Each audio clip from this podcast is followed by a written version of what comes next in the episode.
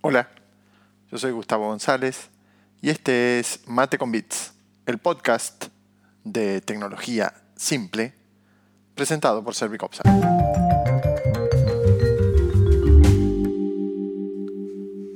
En el capítulo de hoy vamos a estar hablando de eh, Internet. ¿Qué es Internet? Y hay mucha confusión con eh, cuestiones que son de qué es Internet y qué es el Wi-Fi y cómo se diferencian. También vamos a, contarle la última novedad de la presentación que hizo Apple.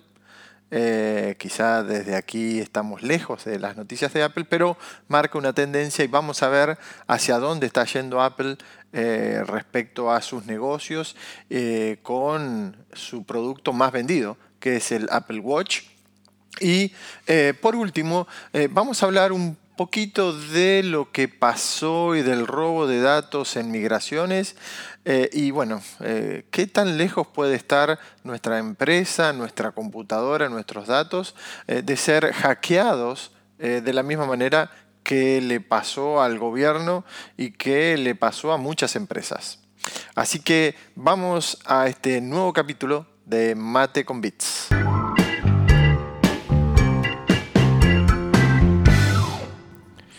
Y vamos a empezar con un tema que, bueno, eh, con esto de la pandemia tenemos mucha gente en casa, chicos, eh, eh, familia, toda la familia trabajando, los adultos trabajando, los chicos con escuela.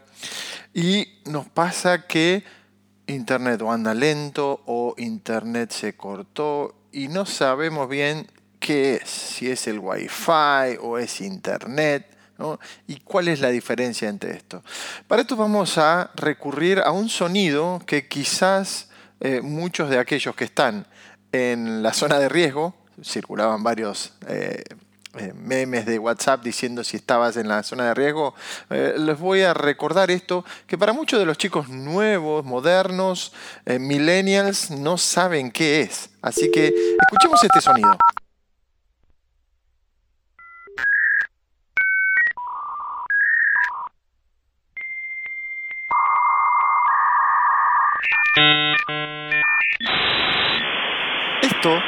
Era un modem, que era un aparato que se le conectaba a la computadora en la parte trasera, por lo general.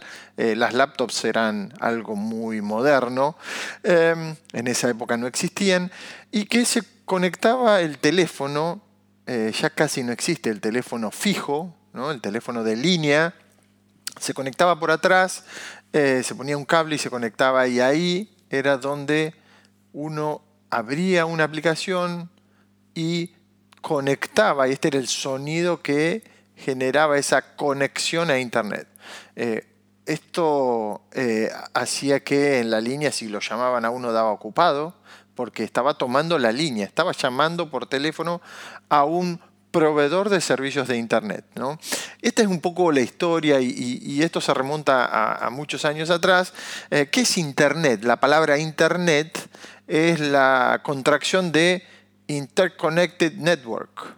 Entonces es como una red interconectada, eh, que yo siempre trato de, dibujarla de la manera de cómo vemos una ciudad o muchas ciudades que se conectan entre sí.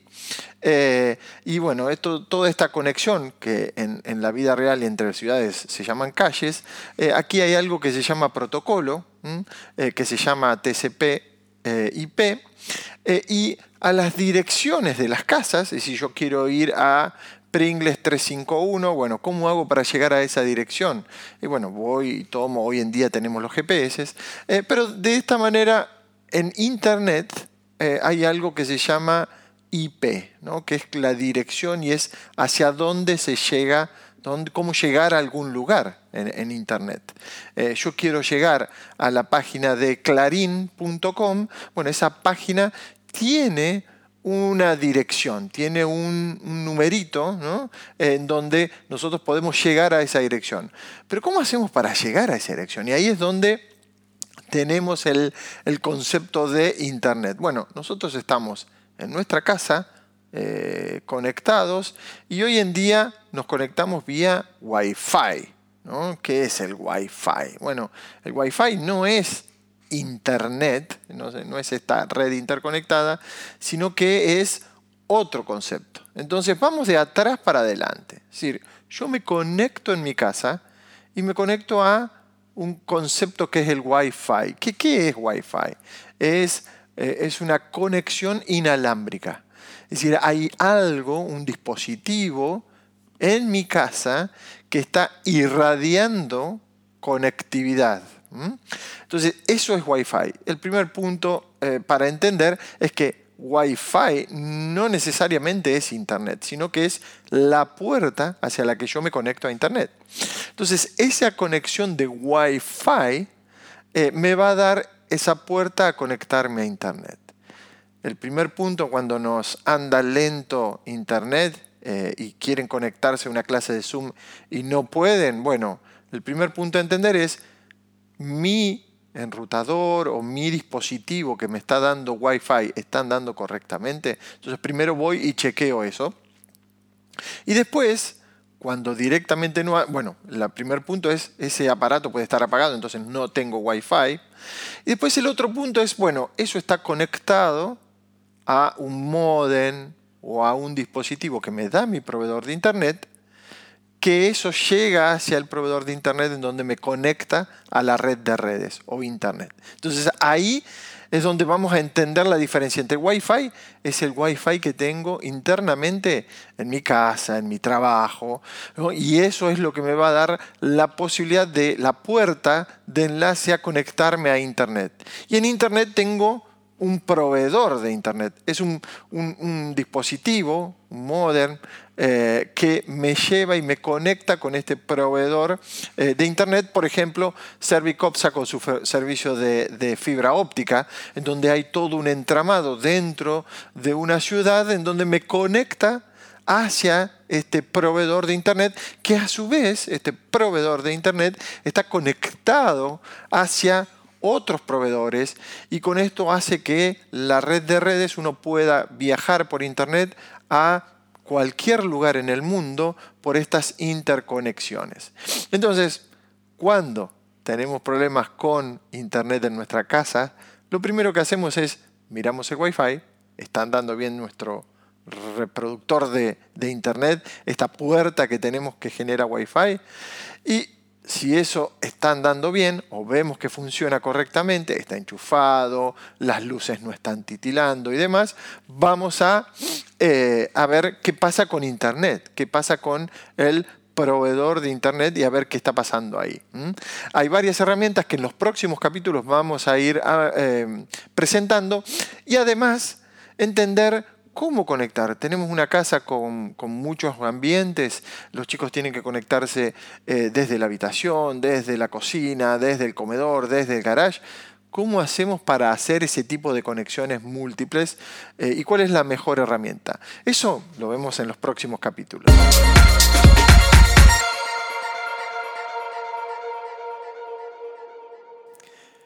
El 15 de septiembre, Apple... Eh, tuvo una, una de las primeras presentaciones en la época de pandemia, eh, tal como nos tiene acostumbrado, pero esta vez sin gente, eh, fue todo un video, una, eh, una mega producción, en donde bueno, Tim Cook aparecía caminando por las oficinas de Apple en Cupertino y el esperado nuevo iPhone no llegó, eh, pero llegaron otras herramientas. Eh, y en esto eh, aparecieron un nuevo iPad, un nuevo watch, un nuevo reloj, una pulsera con una con una, varias ventajas y varias cositas nuevas, pero lo más importante es que Apple se sigue metiendo en el mundo de las suscripciones. Eh, y en esto estamos hablando de que lanza su Apple Fitness Plus. Apple Fitness Más, eh, que es una suscripción eh, un servicio por suscripción eh, para todo lo que es eh, fitness, ejercicio y demás. este, este fitness son clases, que vamos a poder ver clases a través de los distintos dispositivos de Apple, el iPad, el iPhone, el Apple TV, y es por una suscripción. Eh, obviamente aquellos que eh, tienen algún elemento de Apple o compran los nuevos, los nuevos, comprando los nuevos van a tener tres meses eh, gratis. Para los que ya tienen van a, van a tener un mes gratis. y Obviamente esto está atentando contra aquellos negocios. Hay una empresa muy importante que se llama Pelotón, que vende dispositivos, cintas caminadoras y demás, a través de, en Estados Unidos eh, para, con esto del fitness y ponerse en forma, que con esto de la pandemia tuvo un crecimiento muy importante. Y eh, uno va a poder ver con este nuevo eh, Apple Watch, la serie 6, uno va a poder ver su ritmo cardíaco, su una, de las nuevas adiciones a, esto es eh, poder ver em, el oxígeno en sangre, la saturación. Eh, tienen unos sensores que van a medir eso, con lo cual uno va a poder ir viendo, a medida que va haciendo el ejercicio, va a ir viendo su ritmo cardíaco y poder jugar o, ver con esto eh, cuál es el rendimiento y demás. esto suma a estos servicios por suscripción eh, que va vendiendo Apple, eh, como está el, Apple em, Arcade, que es una suscripción a jueguitos, el Apple TV que son las series y el competidor de Netflix eh, y de todos los servicios de streaming que hay hoy, pero algo que es muy interesante, que ya se venía rumoreando de hace algunos meses, era esto del Apple One, que es como un, un paquete en donde con un pago uno va a tener varios servicios de Apple. Eh, y esto sí es donde empieza a jugar esto de que veíamos eh, que bueno, uno está comprando eh, Netflix, Spotify, mm, Amazon Prime TV, ¿no? está comprando muchos paquetes y en el fondo uno está como que está siguiendo este paquete, el otro paquete, este no lo uso tanto y demás. Bueno, Apple está compitiendo contra todos estos paquetes con una suscripción en un paquete. Y este paquete eh, eh, va, incluye este Apple One, eh, incluye el Apple Music para competir con Spotify, el TV Plus para competir con Netflix, este arcade para competir con PlayStation y con toda la, cadena de eh, juegos eh, em, a través de, consolas y de, computadoras. Y además le suman eh, el iCloud Storage, que es el almacenamiento para, para los teléfonos Apple. Em, hay como tres distintos eh, sabores de esto, eh, uno de 15 dólares por mes, otro de 30 dólares por mes que le da un plus, plus, plus, ¿no? Eh, pero bueno, ¿cuál es el, resumen de esto? Apple lanza nuevos productos, espera que en, octubre lance el, nuevo iPhone y nos está dando fitness, ¿no? que es como el nuevo hijito de Apple en donde va sigue creyendo y sigue yendo hacia eh, el, mundo de las suscripciones eh, y obviamente su gran presentación fue el Watch, que es uno de los caballitos de batalla de Apple que más ingresos le está generando, eh, inesperados quizás, pero bueno, llegó tarde, se rumoreaba eso, pero hoy en día le está dando mucho valor a, a esto de, bueno, el Watch con todos los eh, complementos que trae desde el punto de vista de fitness, desde el punto de vista de notificaciones y metiéndose cada vez más en el tema salud. Así que estas fueron las noticias eh, de la presentación de Apple eh, para todos aquellos Apple fanáticos, más para venir en el mes de octubre.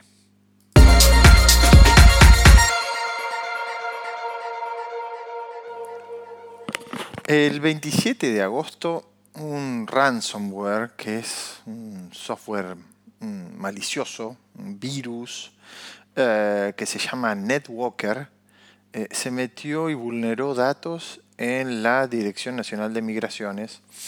Eh, y en realidad estos virus lo que hacen es toman control de la información, la, la que encriptan y salen a pedir un rescate. esto fue lo que le pasó a la Dirección Nacional de Migraciones y obviamente el gran problema de esto, eh, si bien no afectó a la, utilización o, la, continuidad del negocio, de, las operaciones de la Dirección de, Migraciones, eh, sí eh, tomó control de un montón de archivos y de información confidencial que eh, se convierte en un delito, eh, secuestran los datos. Eh, para aquellos que están interesados en otra historia real, los invito a mi canal de YouTube en donde está un secuestro contado en primera persona, en una aparición que eh, hablé en, una, en, una, radio sobre un caso real eh, de un, secuestro, y, en esto fue el caso de una empresa que se conectaron y secuestraron los datos de toda la empresa y comenzamos a trabajar eh, de la misma manera que eh, se trabaja en un secuestro con pruebas de vida y demás. Así que una historia muy interesante que pueden verla en mi canal de YouTube. Eh, pero en este caso el rescate no se, no se llevó adelante, no, no se pagó el rescate y eh, estas personas, estos delincuentes, sí comenzaron a publicar la información eh, digamos, el, gobierno de Argentina y a través de Interpol eh, fueron eh, atrás de los lugares en donde publicaban esta información. Hay 22 carpetas que se fueron difundiendo y en esto el gran, el gran problema pasa por la privacidad y por la información eh, qué, puede, qué es lo que pueden hacer con esa información eh, estos, eh, estos delincuentes. ahora, cambiando la perspectiva, es, bueno, nos puede pasar a todos. Y en esto, esto McAfee y, aquellas empresas que, trabajan en contra de los virus y trabajan con productos para, contener a estos virus, eh, la verdad que no, pueden contenerlo porque la, velocidad con que estos, estos malwares eh, vienen generando em, adicionales o nuevas versiones hace que vayan corriendo desde atrás eh, y explotan eh, ciertas eh, vulnerabilidades de los sistemas. En esto hay que ser muy cuidadoso y la recomendación para todas aquellas empresas, eh, por ahí una persona individual que le roben no sé, sus datos o un archivo o un comprobante de pago o un documento de una materia digamos, de, de la escuela no es tan grave, pero sí para empresas en donde el valor de la información y el valor de mantener la operación andando, mantener, mantenerse operativos. Hoy en día los sistemas son fundamentales para la operación de cualquier empresa. Eh, tenemos que estar prevenidos. Y en esto ah, hay que asesorarse, hay que trabajar revisando todos los aspectos de seguridad de la empresa, cómo es posible conectarse. Hay ciertos, hay como aspectos muy importantes en donde uno tiene que explorar y ver si están abiertos, si hay manera de conectarse, si las contraseñas son seguras.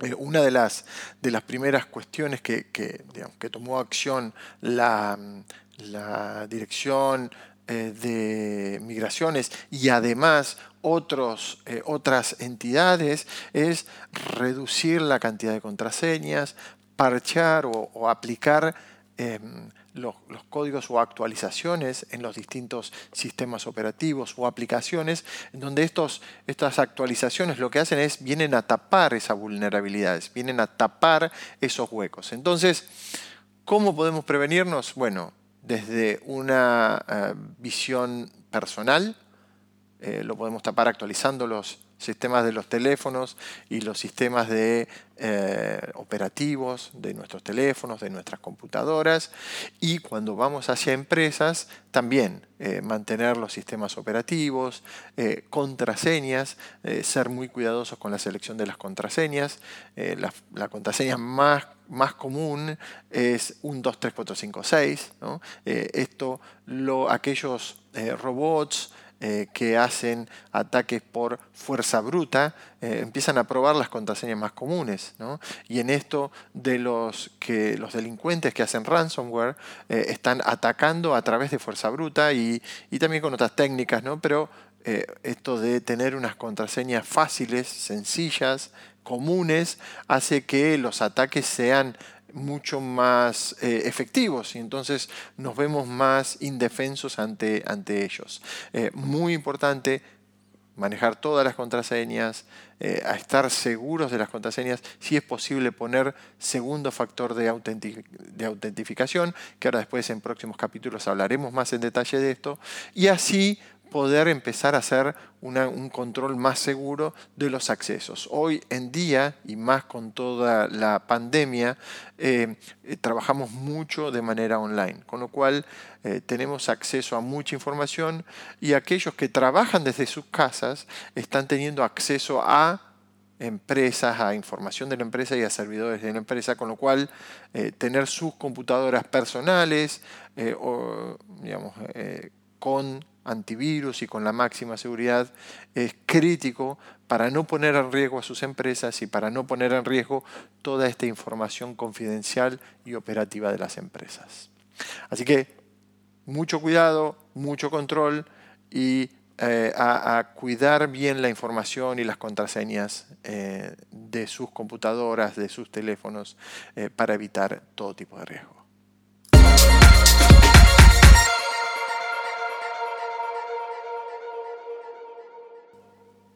Y así llegamos al final de Mate con Bits. Eh, los espero en un próximo capítulo y gracias a Servicopsa por sponsorear este eh, gran podcast de tecnología simple para todos. Gracias. Nos vemos la próxima.